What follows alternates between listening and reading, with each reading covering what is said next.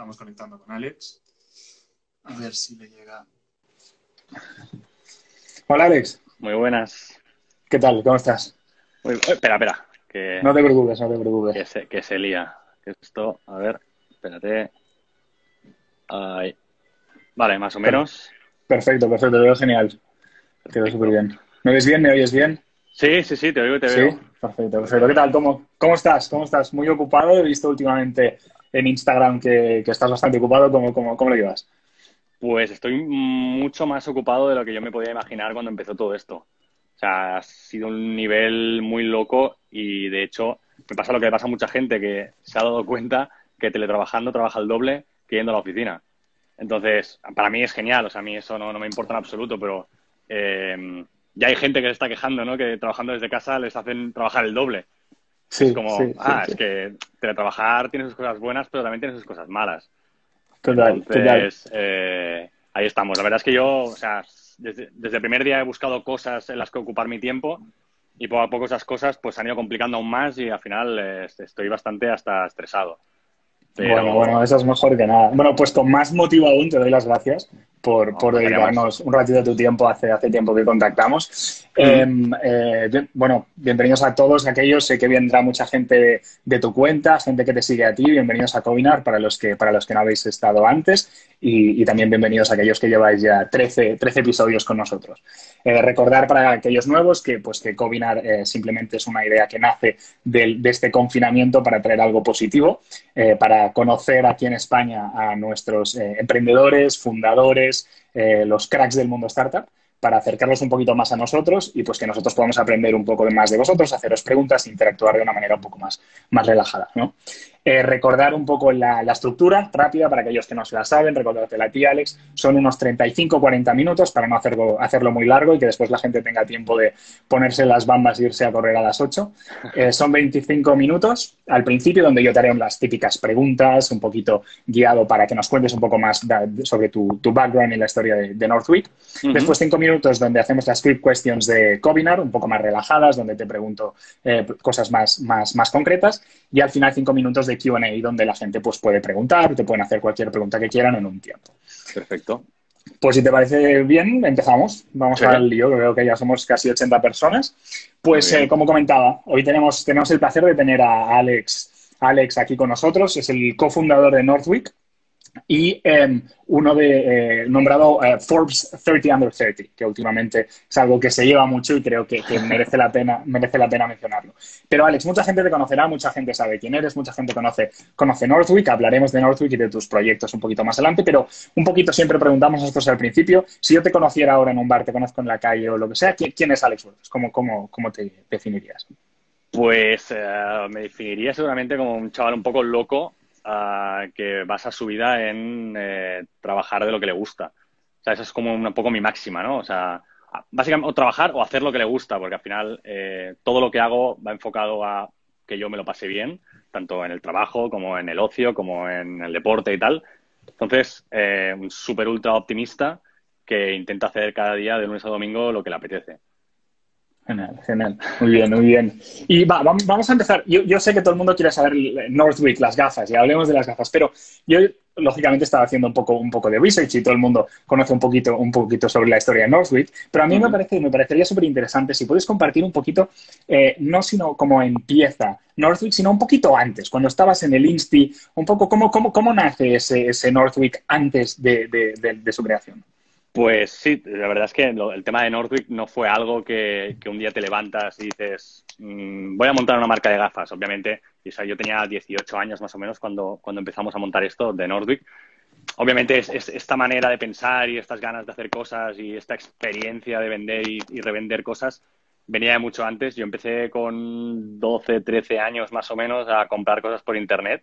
Estoy hablando que debía ser 2005, o sea, imaginaros.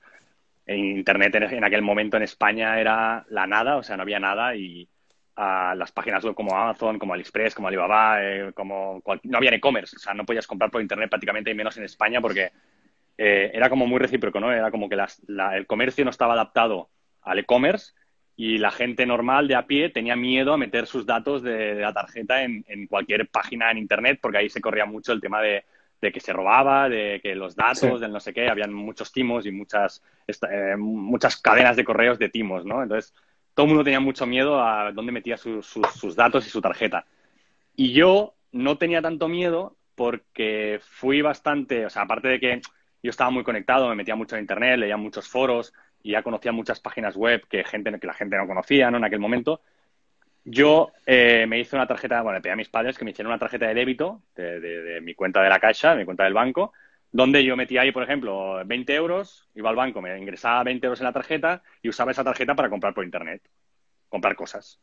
O sea, que si te timaban, claro, a mí, solo te robaban 20 euros. Para mí el riesgo era, era cero. O sea, el, máximo riesgo que podía tener era perder lo, que yo había comprado, porque no me llegaba, porque me habían timado. Pero el hecho de que me robaran los datos de mi tarjeta para que se lo gastaran en otro lado, el riesgo, el riesgo era nulo, ¿no? Entonces, yo ahí me di cuenta que todo lo que yo compraba por internet siempre lo podía encontrar mucho más barato que, en cualquier otro lado. O sea, ahí fue un poco la clave de todo. O sea, no, no, es que comprara por gusto, sino porque yo encontraba cosas en internet mucho más baratas de lo que las podía encontrar en el, en el corte inglés o en, la, tienda de turno, ¿no? Desde electrónica, eh, desde una tele hasta una GoPro en aquel entonces que acababa de salir, hasta un móvil o hasta unos zapatos, ¿no? O sea, yo me empezaba a buscar y veía que pues, en un Full Looker o en cualquier lado valían 120 pavos y online las encontraba por 90. O sea, era, era realmente un chollo. Y ahí es donde empecé a ver que, joder, que Internet mola, ¿no? Que, que, mm, aunque tarde unos cuantos días en llegar, porque obviamente en aquel, en aquel entonces eh, Internet no es como ahora, o sea, las cosas te podían tardar días, incluso semanas en llegar, ¿no? Porque no, no, no, éramos todos tan rápidos. Valía la pena, valía la pena ese ahorro y más con esa, con esa edad. Y a partir de ahí, pues estuve muchos años comprando y vendiendo cosas por Internet, ya no solo para mí, sino para, el resto de la gente. Es decir, empezaba a buscar productos que podía comprar más baratos de lo que cualquiera podía encontrarlos aquí, les cargaba un pequeño margen y se lo vendía. ¿Se lo vendía a quién? Pues se lo vendía a mis colegas del instituto, a mis familiares, a los amigos del pueblo, o sea, todo muy, eh, de, todo en mano, ¿no? Es decir, la gente venía a mí y me decía, oye, quiero comprarme tal cosa. Eh, y, vale tanto. Yo decía, bueno, pues si te lo encuentro más barato, te lo, te lo, te lo cojo yo. O buscaba y si lo encontraba más barato, le cargaba un poco de margen y se lo daba. Y eso, pues, fue evolucionando, fue evolucionando. Ya en el instituto conocí a Héctor, que es mi socio en, mi socio en Nordwick, y ahí entre los dos ya, pues, empezamos a darle mucho más profesionalidad a todo, ¿no? Un poco fue como... Ahí empezamos ya no... Ya empezamos a comprar cosas en masa para, para luego revenderlas.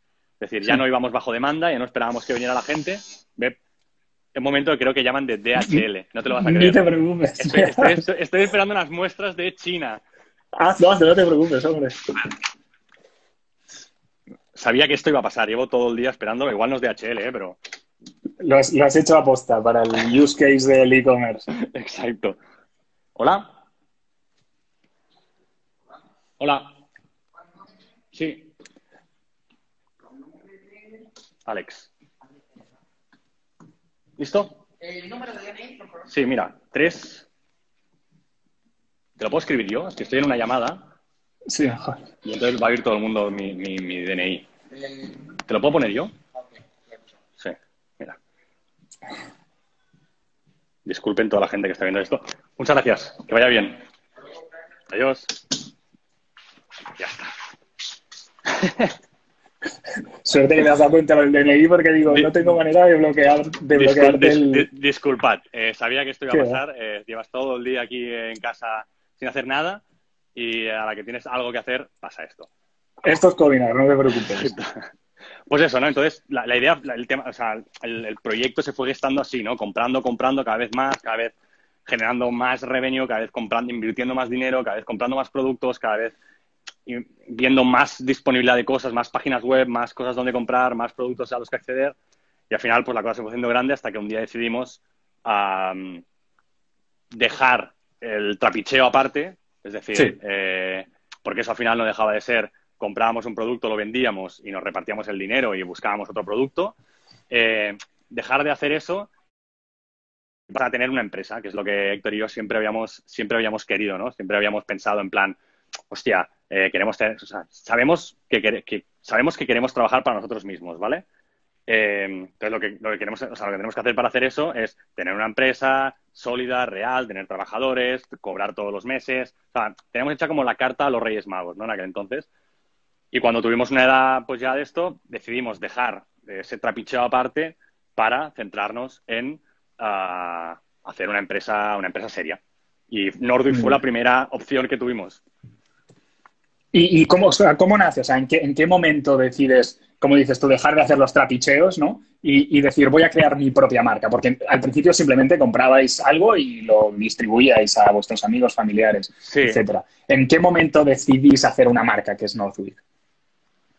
Pues decidimos eh, crear la marca en el momento en que tenemos un problema bastante gordo con Hacienda eh, y con unos paquetes que habíamos importado y unas movidas que pasaron de cosas que habíamos traído de China. Y allí nos cayó una advertencia bastante seria, que no fue más, pero ahí nos acojonamos un poco. Es decir, ahí tuvimos una serie de problemas con cosas que habíamos comprado y con historias que habíamos hecho. Y entonces ahí dijimos, eh, para, para, para, porque ya tenemos 18 años, eh, hemos recibido esto, eh, saben que estamos haciendo esto al margen de todo, eh, quizá que nos centremos. Y ahí fue como el punto de inflexión.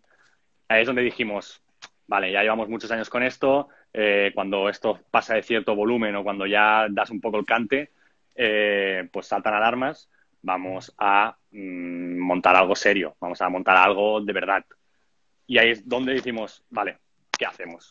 Y ahí es donde empezamos a darle vueltas a qué quería decir montar algo serio y qué era. Sabíamos que iba a tener relación con comprar y vender y con vender por internet, obviamente, porque es lo que llevábamos haciendo todo ese tiempo. Pero nos tuvimos que sentar a pensar qué exactamente.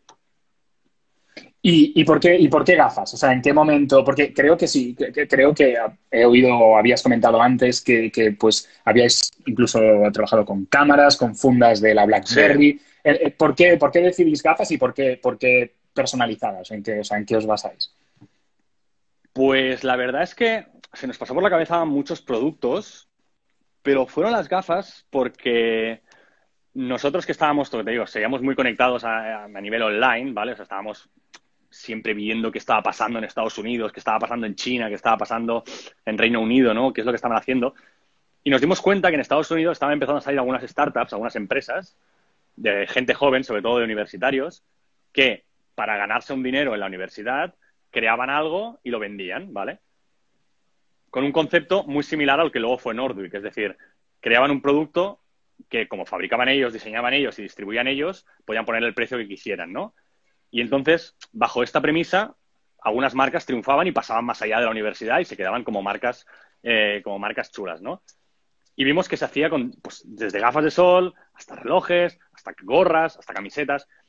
Entonces, el tema de las gafas de sol un día se nos pasó así un poco por la cabeza, o sea, fue un plan, íbamos pasando productos y cuando pensamos en las gafas de sol, la verdad es que ah, se nos encendió bastante la bombilla porque siempre, las gafas de sol siempre han sido un producto de lujo, ¿no? Históricamente, es decir, más que de lujo es que siempre ha sido un producto caro. Las han vendido las ópticas y entras en una óptica y no sales de ahí por menos de 100 euros, ¿no? Eh, cualquiera de las marcas de gafas de sol que conocemos todos de toda la vida, ninguna baja de 100 pavos la pieza. Y, y a la gente joven, y hay marcas de gafas que están enfocadas a la gente joven, pero que esta gente joven no se las puede comprar porque no pueden pagar 100 pavos. O sea, marcas como Oakley, marcas como ray marcas como Arnett, marcas como Carrera. O sea, y hay más gente como nosotros, que en aquel momento teníamos 18 años, ¿no? Es decir, son marcas que te sientes atraídas por ellas porque te gustan, pero que no te puedes permitir y que en el caso de que te las, de que te las puedas permitir, el caso de que te las, alguien te las compre o te, te ahorres y te las compres, las tratas como oro. O sea, no, te las vas, no las vas a usar para lo que esas gafas están hechas. No las vas a usar para ir en bici, no las vas a usar para ir a la playa, no las vas a usar para hacer deporte, no... las vas a tener allí guardadas y las vas a usar pues para ir a la calle, para tal, ¿no? Y eso fue un concepto que enseguida le vimos mucho futuro. Es decir, si nosotros éramos capaces de crear un producto similar al que estas marcas estaban, estaban poniendo en el mercado, le dábamos una imagen similar, o lo que pudiéramos, a, lo que estas marcas proyectaban, pero le poníamos un precio de entre 20 y 30 euros para que la gente como nosotros la, la pudiera llevar, igual funcionaba. Y esta idea es la que dijimos, va, pues vamos a por aquí. Y entonces empezamos a explicar esta idea a todo el mundo, a todo el mundo con el que nos cruzábamos, le explicamos lo que estábamos haciendo, le explicamos eh, lo que estábamos eh, pensando y a todo el mundo le encantaba. Entonces enseguida vimos que eso, al menos a la gente de nuestro alrededor, eh, podía, podía funcionar. Entonces ahí se quedó, es decir, no, nunca nos pensamos volver atrás. Y entonces, de, aquel, de aquel momento ¿no? en el que me cuentas ahora decidís el tema de las gafas, hay buen feedback, etcétera. De aquel momento a llevar a vender, sí, creo, si no me equivoco, son 25.000 gafas en el primer año. Em, ¿Cómo, cómo, porque yo, incluso yo mismo, ¿no? Yo conozco de mucha gente, como comentabas tú, en el Insti, algunos amigos que te vendían la sudadera que hacían o las fundas de la BlackBerry, la funda del iPhone, etcétera, ¿no? Pero ¿cómo se a vender 25.000 gafas y contar también la idea esta del marketing que hicisteis con, pues, eh, figuras como Víctor Valdés, con Márquez. ¿Cómo, cómo, ¿Cómo se acelera esto tan rápido? Pues yo creo que hay dos factores bastante, bastante principales que, fueron bastante clave a la hora de esta, este boom, ¿no? Este, cómo vender tantas piezas eh, de la nada. Por un lado, fue que tardamos nueve meses en, en hacer la empresa. O sea, estuvimos desde agosto de 2012 hasta mayo de 2013 trabajando en la idea, ¿vale? Es decir, nueve meses en los que en esos nueve meses, pues, eh, diseñamos y fabricamos las gafas, hicimos la página web, hicimos mil historias. ¿Qué pasa? En estos nueve meses le contamos nuestro proyecto a todo el mundo. Yo creo que no había nadie en España que no supiera lo que estábamos haciendo. O sea, a todo el mundo con el que nos cruzábamos, porque en ese momento creo estábamos eh, terminando bachiller y empezábamos la universidad. Y, pues todos nuestros amigos, todos nuestros compañeros, a través de Facebook, que en aquel momento era la, red social mágica, ¿no? Eh, todo el mundo sabía lo que estábamos trabajando, todo, todo, todo, todo, todo el mundo.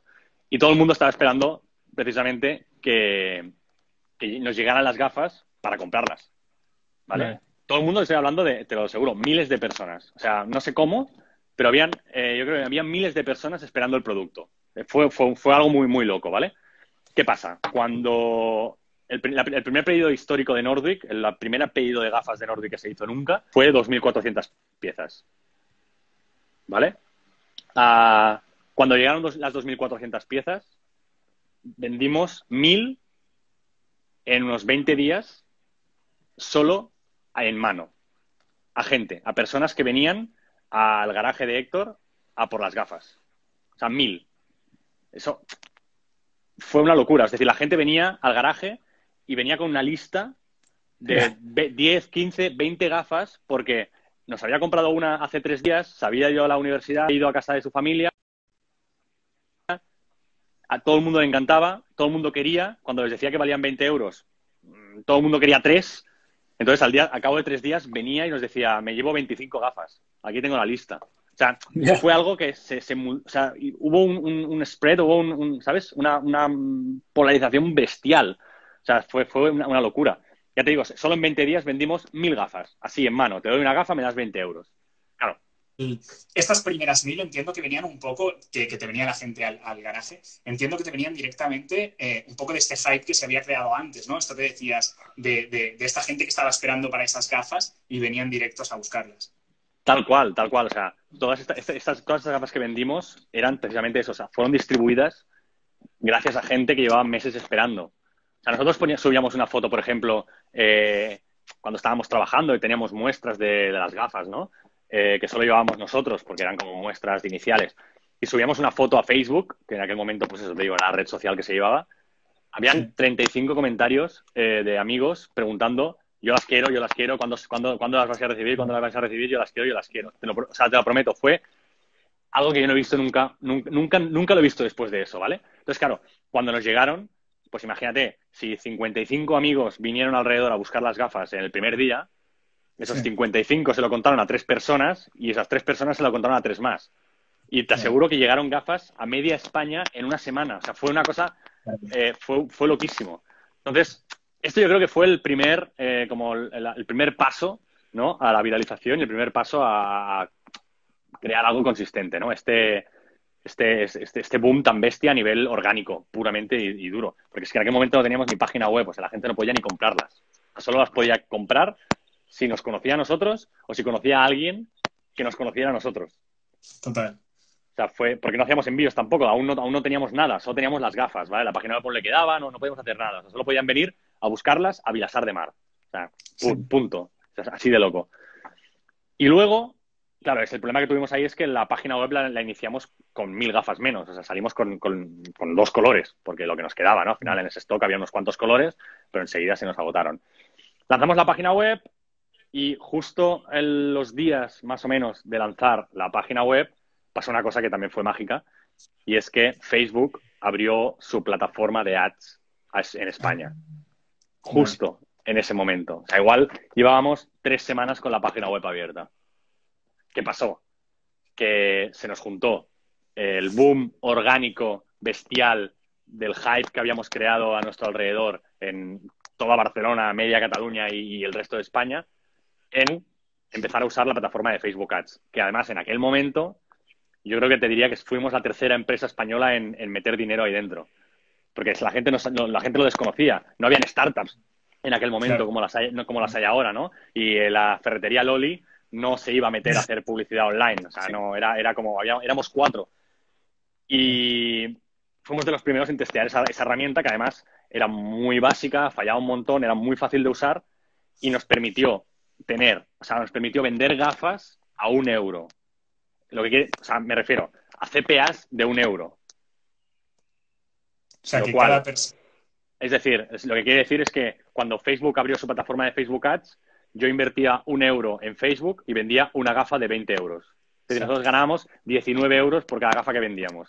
Y era como, no pares de meterle, no pares de meterle. O sea, prueba un euro, mete, dos, mete tres, mete cuatro, mete cinco, mete seis, mete diez, mete 200 euros al día.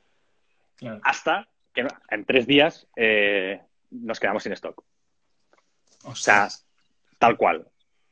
Ahí fue, o sea, fue, eso fue, bueno, bueno, fue lo que tenía que pasar al final, ¿no? Teníamos el stock que teníamos, 2.400 gafas, habíamos vendido 1.000 gafas en 20 días sin tener nada. Cuando lanzamos la web, fuimos vendiendo algunas cosas de manera orgánica y en el momento en que metimos eh, ads, eh, agotamos todas las gafas. O sea, no ni os lo esperabais. Para nada. O sea, absolutamente no. O sea, fue algo totalmente, además, ya te digo, todo fue pasando como sin esperarlo, sin, sin, eh, sin, pensarlo. O sea, nuestra, nuestra máxima, o sea, nosotros nunca hemos tenido una meta ah, de decir, no, es que yo quiero facturar tanto, no, es que yo quiero vender tantas gafas. No, no, o sea, nuestra mayor preocupación cuando compramos esas gafas era eh, cómo íbamos a venderlas si no conseguíamos venderlas como nosotros queríamos venderlas. Es decir, si nadie nos, o sea, cómo íbamos a, sacarnos de encima 2.400 gafas si, nos si no fuéramos capaces de vender más de 50. ¿Sabes? Esa, era nuestra preocupación. Enseguida, eh, entonces, como fue algo como las cosas iban, pasando, iban llegando. Y recuerdo perfectamente eso, quedarnos, eh, quedarnos a cero, quedarnos sin stock en pleno, finales de mayo, casi en junio, pleno verano, y decir, ¿qué hacemos? Entonces ahí rápidamente eh, fuimos al proveedor que, con el que trabajábamos en aquel momento, le pedimos otra nueva partida de gafas, no me acuerdo si pedimos 5.000, 6.000, 7.000 o 10.000 gafas ya de, siguiente. Eh, claro, el problema es que en aquel momento no teníamos ni puñetera idea, el lead time de producción era larguísimo, igual tardábamos un mes y medio en tener gafas o dos, es que era, era una locura. Hicimos lo que pudimos, llegaron esas gafas, eh, en el momento en que llegaron las gafas volvimos a activar toda, toda la publi, volvimos a activar todo lo que estábamos haciendo en aquel momento y volvimos a petarlo, es decir, los precios seguían igual, la gente quería las gafas igual. Y entonces, cuando de esas 10.000 gafas que empezaron a, que llegaron luego, habíamos vendido pues 2.000 o 3.000 a un ritmo bastante, bastante importante, ahí sí que nos fuimos al banco ya, ahí es cuando las cosas empezaron a poner serias. Es decir, ahí es cuando dijimos, esto va en serio y ya no hay marcha atrás, porque de ahí nos fuimos al banco, le pedimos 30.000 euros y ahí compramos pues 20.000 eh, gafas más, ya no ni me acuerdo cuántas, cuántas compramos. Entonces, eh, primero, ahí ya no había vuelta atrás, porque ya nos habíamos metido en bancos y una vez te metes a pedir créditos a bancos, eh, ya estás jodido de por vida. Y, ese año, o sea, cuando terminó 2013, las gafas que nos había dado tiempo a vender, porque eran las únicas que habíamos sido capaces de comprar, pues eran esas 25.000, 18.000. O sea, o sea ese era, eso era lo que, lo que nos dio tiempo a vender. Es decir, si hubiéramos tenido eh, 250.000 gafas, yo pondría la mano en el fuego que las hubiéramos vendido. Ya ves. Y veo Carles eh, que pregunta, guarda el directo. Estos directos siempre quedan guardados después en el Instagram TV, o sea, no te preocupes que lo podrás ver para todo el mundo. me quedan dos preguntas en estos, que si no, se nos va a ir. Y sí, sí, sí, es que yo, yo, yo, me, me, largo mucho. Genial, genial, va perfecto. Haremos una cosa las dos preguntas que tengo, te las quiero hacer las dos, pero la última eh, la voy a dejar para que la haga alguien en la audiencia al final y si no te la haré yo, que es, eh, quiero, que nos hables de lo que estás haciendo ahora, del de cero a, un millón, eh, tu nuevo proyecto, pero súper rápido, si nos puedes contar cómo es en 2000, al, final, al final de este trayecto de Northwick, em, cuando empezáis, el momento en el que, en el que Hawkers os compra. Em, ¿cómo, cómo, es aquel momento? Eh, si nos puedes, sin, sin, sin, irte muy, muy lejos, ¿cómo, cómo fue aquello? Lo, cuento rápidamente, ¿vale? De hecho, eh, es un, este es un capítulo que tengo dentro del curso que he terminado de escribir justo antes de entrar, o sea, lo tengo fresquísimo y en el curso estoy 25 minutos hablando, hablando de esto. Eh, muy rápidamente, ¿vale? Eh, Hawkers nace en unos nueve meses después de Nordwick, ¿vale? Obviamente nace porque Nordwick existe. Seguramente si Nordwick no existiera, Hawkers no, existiría. Eh, ellos ven lo que hacemos, ellos ya se dedicaban a vender cosas por Internet en aquel momento, ven el filón de las gafas y se meten de lleno, es decir, crean el paralelo a Nordwick, ¿vale? ¿Qué pasa? Ellos son un grupo de gente mucho mayor que nosotros. Ellos tenían de media unos 25, 26 años cuando empezaron el proyecto. Nosotros teníamos 18, eh, con estudios, con dinero, con Jorge Lorenzo como figura. Bueno, eh, empiezan, a, empiezan a lo bestia, ¿vale?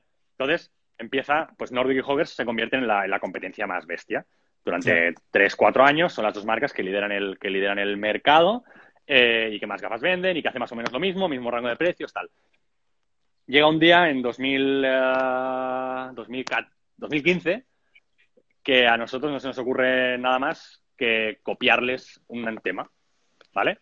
Todo esto, si queréis saber la historia cómo va, eh, en el curso va a estar, está muy bien explicada. Eh, decimos, eh, se nos va la olla, inexperiencia, vamos a lo loco, y decidimos copiarles algo, ¿vale? Ellos ven que... Uy, espera, epa. Ellos ven, obviamente en el momento en que nosotros, o sea, que nosotros enseñamos algo que les hemos copiado, se mosquean muchísimo, pero muchísimo, muchísimo. Eh, nos mandan a sus abogados, bueno, se lía la marimorena entre nosotros, ¿no? Las dos marcas ya se llevaban muy mal, o sea, nosotros con los, con los CEOs de, Hawkers nos llevamos a, matar. Y eso, pues desencadena que nosotros tengamos que decir, hostia, eh, hemos hecho algo que no está bien, eh, vamos a intentar ponerle remedio. Y entonces es cuando mandamos a otro socio que teníamos en aquel entonces, que es que es Cristian Rodríguez, que de hecho lo tuvisteis aquí en Cominar la semana pasada o hace dos semanas, si no recuerdo mal. Sí, eh, Cristian, que es nuestro socio, eh, lo mandamos a Elche a que calmara los ánimos.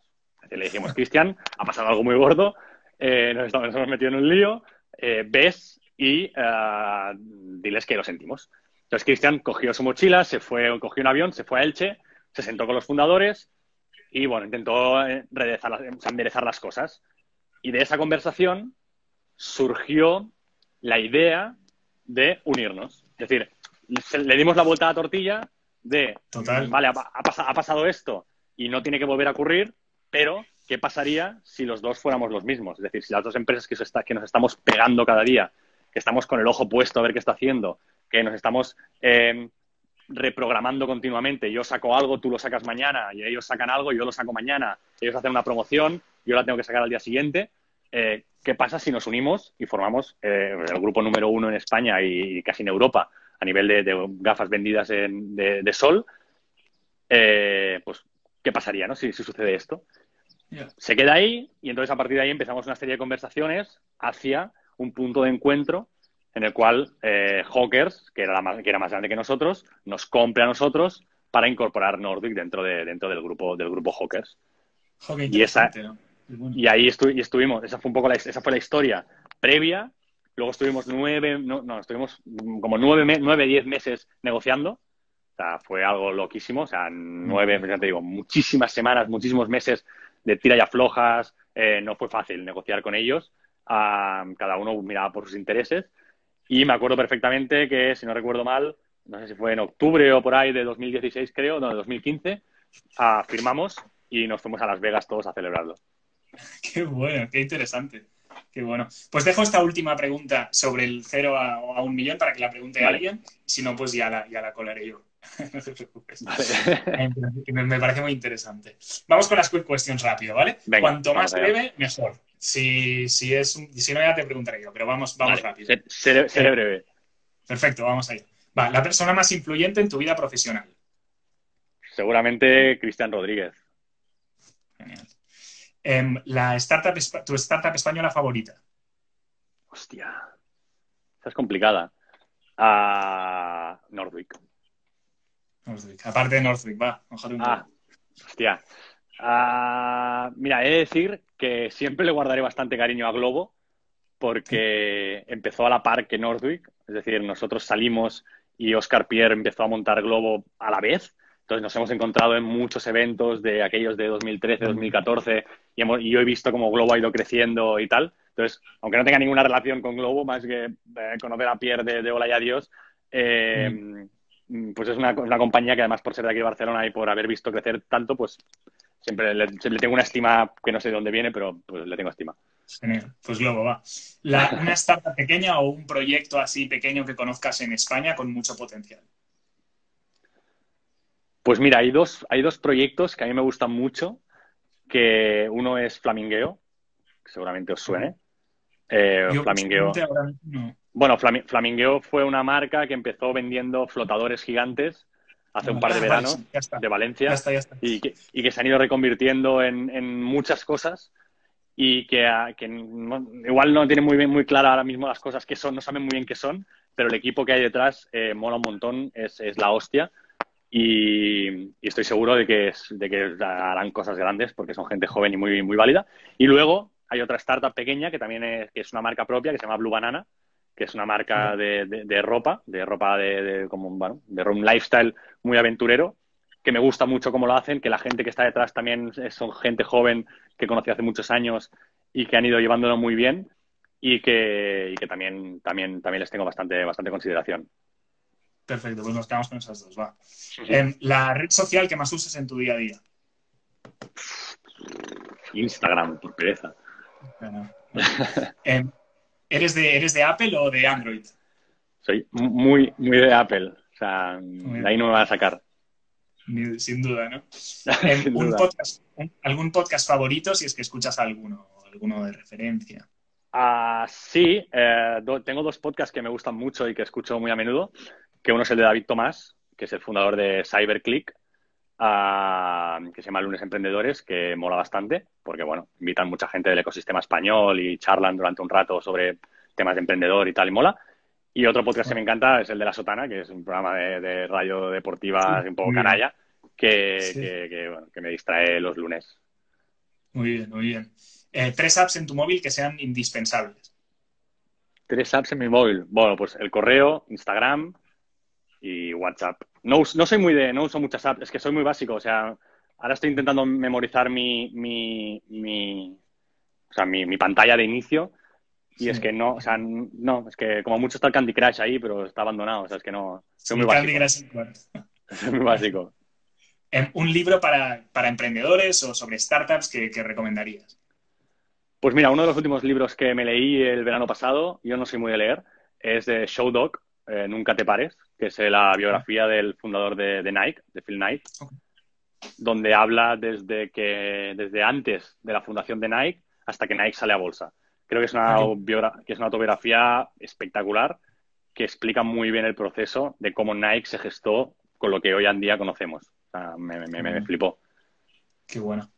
Um, ¿Eres de trabajar por la mañana pronto, despertarte a las seis y trabajar o esperarte hasta la noche y trabajar? No, eh, soy de levantarme muy tarde cada día. O sea, muy tarde seguramente es más tarde de lo que os podéis imaginar. O sea, soy muy perezoso, soy muy, muy perezoso por la mañana. Entonces entiendo que te quedas hasta tarde por la noche. Sí, exacto. Buenísimo. Vale, va. Y la última, así más, más relajada, un deporte favorito, si es que tienes alguno. Eh, el fútbol. Yo soy eh, un loco. Bye. Luego, luego vale, el fútbol es, es, es, mi, es, el main, pero luego el surf, el snowboard y tal son eh, como mis, mis escapatorias también. Y te pregunto yo, ¿un equipo favorito? Sí, del Barça. Um, vale, va. Vamos, vamos, eh, ya estas son las 10 preguntas. Vamos con las preguntas Venga. un poco de, de, de, la gente. Um, Alex, uh -huh. o sea, creo que tienes las preguntas también. Tú siéntete totalmente libre si ves alguna que te ah, interesa. Aquí. O sea, vale, que vale, no vale. esperes, si ves algo que yo me paso y a ti te interesa, um, totalmente libre de. Pero antes, que no sé si alguien le ha preguntado, que creo que sí. Eh, cuéntanos un poco de cero, de cero a un millón. ¿Qué es este proyecto que estás haciendo?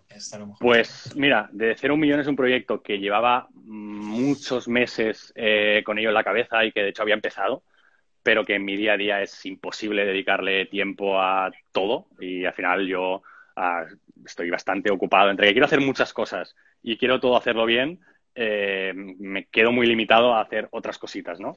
Y al final, pues trabajar en Nordic me lleva mucho tiempo, hacer deporte cada día, que eso intento no perdonarlo, me lleva mucho tiempo, estar con, con mis amigos me lleva mucho tiempo. Entonces, eh, intento, intento hacer muchas cosas, pero, pero todas hacerlas bien, ¿no? Y a veces cuando quiero meter cositas más, pues no salen. Y este proyecto es algo que lleva mucho tiempo y que el confinamiento ha acelerado, ¿no? Pues esas cosas que decía que para entretenerte buscaba cualquier cosa historia, esto es una de las cosas que he desenterrado. Y al final todo viene en que, obviamente, a raíz de, de, Nordic, ¿no? A raíz del éxito de, la empresa, eh, mucha gente, yo llevo dando charlas desde casi el primer día, es decir, desde que empecé con Nordic, universidades, institutos, eventos, me, llaman para que, bueno, vaya y les cuente un poco pues mis historias, mi vida, experiencias, anécdotas, tal. Y siempre he notado, siempre he notado mucho cariño de la gente y siempre he notado que realmente a la gente le interesa mucho lo que cuento, ¿no? O sea, cuente lo que cuente de la faceta que sea, es decir, los inicios, los finales, la compraventa, eh, vender, comprar, fabricar en China, eh, vender la empresa, cualquier de las historias que yo cuente, a la gente le interesa. Y luego me llegaban continuamente mensajes eh, a través de las redes sociales y tal, pues oye, tengo este proyecto, oye, tengo esta idea, oye, no sé qué hacer, hostia, he visto un vídeo tuyo en YouTube y, me identifico mucho contigo. O sea, la gente quiere o quiere que le eche un cable, ¿no? Pero lamentablemente, pues no puedo hacerla a todos. Intento contestar a todo el mundo con algo, pero es imposible entrar a detallar. Entonces, eh, me decidí pues por crear este proyecto que se llama De Cero Millón, en el que he, en el que he creado eh, todo, todo, todo, todo lo que yo hice eh, cuando desde que tenía 14 años hasta ahora que tengo 27, creando empresas, viendo negocio, eh, levantándolos, empezando sin recursos, contratando a mis primeros empleados, teniendo un co-founder, siendo un líder, siendo un CEO, tocando la puerta a inversores, yendo a los bancos, o sea, todas las facetas, todo, todo, todo, todo, todo súper bien explicado. Creo que me van a salir como 10 horas de vídeos o sea, imaginaros. Eh, todo explicado eh, en primera persona y obviamente basado también en mis todo lo que yo he aprendido y todas mis experiencias que he tenido en cómo pasar de ser un chaval que está en el instituto o que empieza la universidad o que está en un grado superior o que está trabajando pero sabe que, que quiere ser emprender, que quiere ser emprendedor, a cómo pasar de esa idea a materializarla para, para, para, para llegar a, facturar ese o ganar ese millón, ese millón de euros, ¿no? Y ese es el, bueno, a grosso modo, ese es el, ese es el proyecto que estoy, que estoy creando. Suena súper interesante. Entiendo que la gente puede saber un poco más o a través de que de tu Instagram, si entran a través de tu Instagram. Sí, como ahora mismo no hay nada. Es decir, eh, ya tengo la página web medio lista, estoy grabando los vídeos cada día, llevo dos semanas grabando vídeos cada día. Eh, habrá una página web, obviamente todo se canalizará a través de mi Instagram y de un Instagram que he creado, que es arroba de 0 a 1M, pero que está cerrado y no, lo pueden seguir, pero está cerrado, no hay nada. Eh, pero sí, habrá, un, habrá una plataforma web donde se hará todo eso, pero principalmente será mi cuenta la, que, la que va a ser el canal principal de, promoción de, ese, de este proyecto. Pues lo seguiremos desde aquí, desde Covinar también, a ver si lo podemos, si lo podemos enseñar lo que sea. Genial. Pues a ver, veo alguna, alguna pregunta, por ejemplo. pasa tiempo eh, volando. Veo una de Arnau que dice, esta es un poco tricky, no te la he hecho yo, pero te la alguien de fuera. Eh, cuenta un poco la adquisición de Hawkers, danos un rango. Mm, no, mira, la verdad es que, y lo, he vuelto a ver, no sé si es el mismo Arnau, pero pone, ¿por cuánto vendiste la empresa? Eh, no, de verdad es que es algo que no, o sea, ya, ya, solo porque no solo me concierne a mí, concierne a mis socios y concierne a la parte, a la parte de Hawkers, no puedo ni dar rangos ni, ni, dar, ni dar cifras. O sea, fue un acuerdo en el cual ambas partes estaban contentas, que yo nunca me voy a arrepentir eh, de, lo que firmamos porque creo que me ha traído más, cosas buenas que cosas malas y ya está. Que se podía haber ganado más, seguro. Que se podía haber ganado menos, también. Bueno, perfecto. Vamos con otra, va, que te, la he puesto aquí. Una de Iván eh, que pregunta, ¿cómo crees que hubiese sido tu progreso si hubieses lanzado tu marca en la actualidad con tantas plataformas de venta por Internet? Pues la verdad es que la verdad es que eh, de esto también tengo, hablo en el curso porque me parece muy interesante la gente que cree que en 2020 eh, vas a poder tener el mismo éxito que tuvo una página web en 2013. O sea, seamos conscientes de, dónde estamos jugando hoy en día, de lo que ha evolucionado y de la competencia que hay. Entonces, obviamente, si yo hubiera lanzado esto ahora, mm, probablemente no hubiera llegado a ningún lado, porque en mi caso eh, se dieron una serie de, de, circunstancias ¿no? y de pasos en una dirección que fue la correcta para llegar donde llegamos. hoy en día tienes que estar mucho más preparado. Hoy en día tienes que anticiparte a las cosas, tienes que tener muchos más conocimientos si quieres realmente eh, hacer algo medianamente, medianamente grande. Y una de las claves es eh, la de buscar nuevos canales de adquisición. Es decir, eh, Facebook, Instagram, Google ya no son los canales que una persona que quiera montar una web mañana haya de usar. Puedes estar, tienes que estar, bueno, pruébalo, pero no vas a, no, no vas a ganar nada ahí. O sea, tienes que buscarte, tienes que buscar los nuevos canales, tienes que buscar nuevas maneras de llegar a tu consumidor, de llegar a la gente fuera de estas plataformas. Porque si estas, estas propias plataformas te van a expulsar a los dos días, porque es que no vas a ser capaz de generar revenue en ellas. Es decir, te van a, te van a hacer perder dinero. Claro, entiendo que es lo que comentabas antes, ¿no? De que tuvisteis la suerte que los ads de Facebook fueron al, en el momento ah. perfecto y era algo virgen que no había sido para explotado. exacto, o sea, para que te hagas una idea, si yo en 2013, cuando empecé con Facebook Ads, pagaba un euro de CPA, es decir, vender una gafa me costaba pagarle un euro a Facebook, hoy en día me puede costar 15 euros venderle una gafa, vender una gafa a alguien. Claro. Entonces, si, mi producto vale 30, la mitad de, mis gastos, o sea, la mitad de, mi, de mi ingreso eh, se lo lleva la plataforma. Ahora, empieza a tener poca batería. esto, una marca que lleva siete años en el mercado. Imagínate empezar de cero, cuáles pueden ser los números, ¿no?